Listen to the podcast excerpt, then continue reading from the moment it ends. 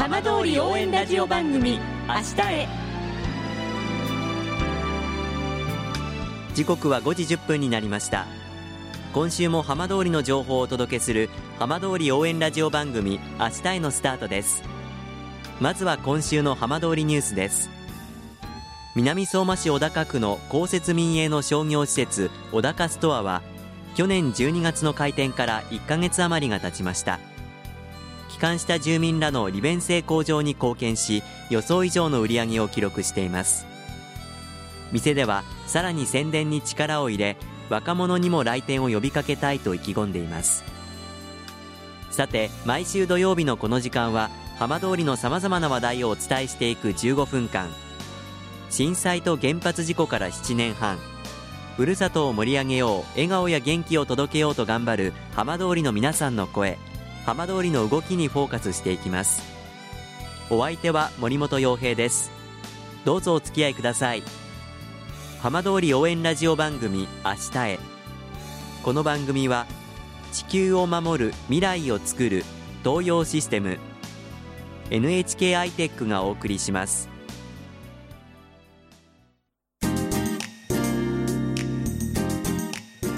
代わっては浜通りの話題やこれから行われるイベントなどを紹介する浜通りピックアップです。以前この番組でもご紹介した富岡町の町民劇ホームがいよいよ来週26日に上演されます。今週は主催する NPO 法人富岡町3.11を語る会の青木よし子代表に直前の様子などを伺います。青木さんよろしくお願いします。はいよろしくお願いします。さあ富岡町町民劇ホームいよいよ本番が来週に迫ってきました。現在準備の様子はいかがですか、えー、毎日稽古に入ってます、えー、朝の9時から、ええ。ー、17時まで今度夜の6時から8時までが夜の稽古をしてというのがあの休みなく。あの稽古の雰囲気はいかがですか？なかなかねあの皆さんお勤めを持ってらっしゃるのと、ええ、やはりあの避難指示が解除されたばかりの町なのでこの町に富岡町に住んでいるという方が少ないので、はい、遠方から通ってこられる通ってくる方が遠距離だっていうこととお勤めがあるということでオールメンバーがなかなか揃わないんですね。大変ですね。そうなんですよ。でそんな中でやっているので、えでもだもうそういうことにもここ1ヶ月ぐらいの中でみんなそれぞれ慣れてきてあの、まあ、翻訳がいなくても代役の人がそれに代わって稽古をするというふうな形で、ええ、あのお互いカバーし合いながらあのいい感じになってきてますね。あの去年お話伺った時はあの説明会をちょうどやってらっしゃるところだったと思うんですが、はい、現在メンバーどのぐらいまで集まったんでしょうか？40名ぐらい。あかなり集まりましたね、すごいですよね。富岡町出身の方富岡町に戻られてる方皆さんどんな感じなんですか？役というか名前のついた役ですかね。キャスト、ええ、あのメインキャストだけで22名いるんですねでプラスそこの中で劇中で踊りを踊るえー、老人会踊りの会というあの方たちとか、ええ、あと富岡高校の校歌を毎月歌っている校歌を歌いたいの人か人たちとか、ええ、そういう人たちを全部合わせると約40名近くになるんですけれども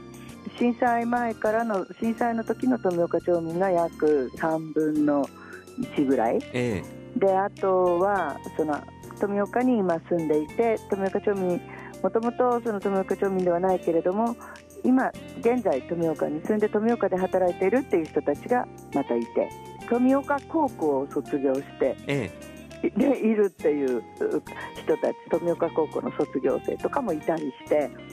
まあ、様々ですね、必ず言えることは富岡町に何らかの関わりを持っている人、まあ、本当に富岡という一つのこう絆でつながっているそんな劇だと思うんですけれども、改めてあの初めてこのホーム、お聞きになる方もいらっしゃるかと思います、どんな劇なのか、ちょっと簡単にご紹介いただいてもいいですか？はい。あの富岡町はご存知のように、おととし、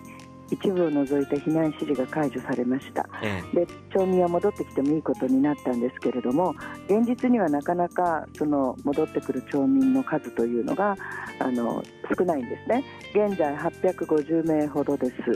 でそれ全人口1万6000人ぐらいのところに850名ということは、えー、まあ、それを少ないなと思う方がたくさんいると思うんですが、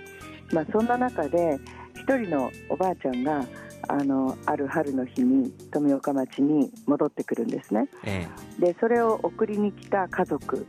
えー、4世代なんですけども、えー、息子さんた息子さん世代孫世代ひ孫世代と、えー、それぞれの家族があそれぞれの世代の家族がこの1人のおばあちゃんを送って、えー、お引越しのお手伝いをして、えー、富岡町に入ってくると。7年ぶりに入ってきた富岡町でそれぞれの世代のその孫やひ孫やあの息子たちが自分と富岡町との関わりをそこで考えるんですね。えー、であの今まさに富岡町民のすべての人が抱えている課題をこの劇はそういったことから見せてくれると思うんです例えば60代の息子さんだったら郡山に家を建てたけれど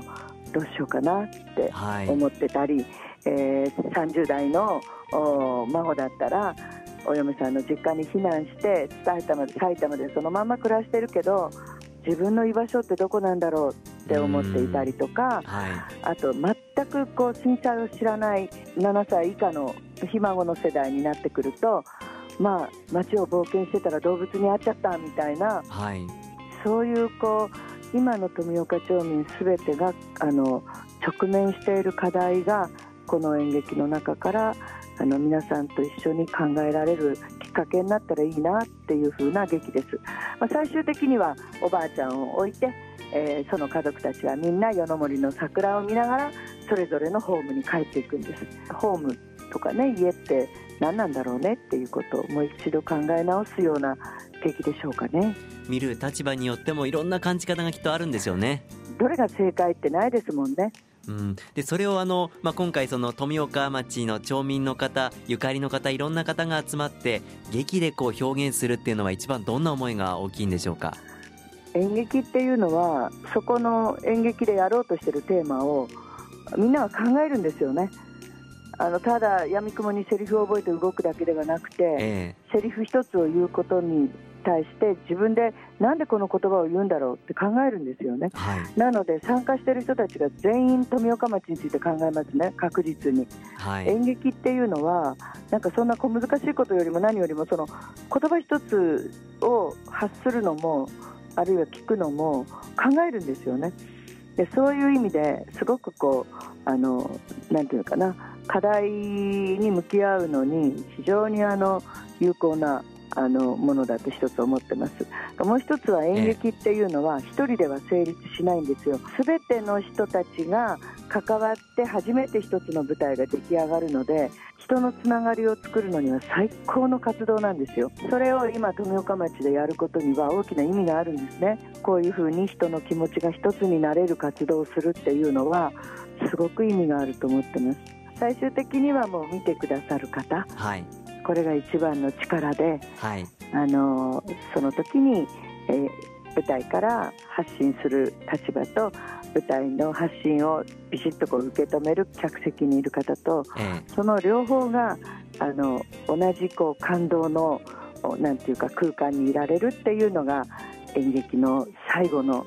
あの目的ですよね。でその本番が26日ということですが、はい、改めて詳しい時間と場所を教えていただけますか？はい、えー、富岡町民劇ホーム。会場が1時半。開演が2時です。それで場所は富岡町の、えー、文化センター学びの森大ホールが会場になっています。入場は無料ですので、えー、今、えー、期間が始まっている町がどういうことを問題として抱えているか皆さん一緒に、え、見て楽しみながら考えていただけたらと思います。お待ちしてます。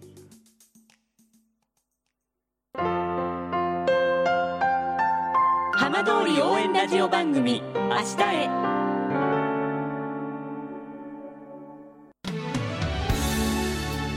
浜通りの情報をたっぷりでお送りしてきました浜通り応援ラジオ番組「明日へ」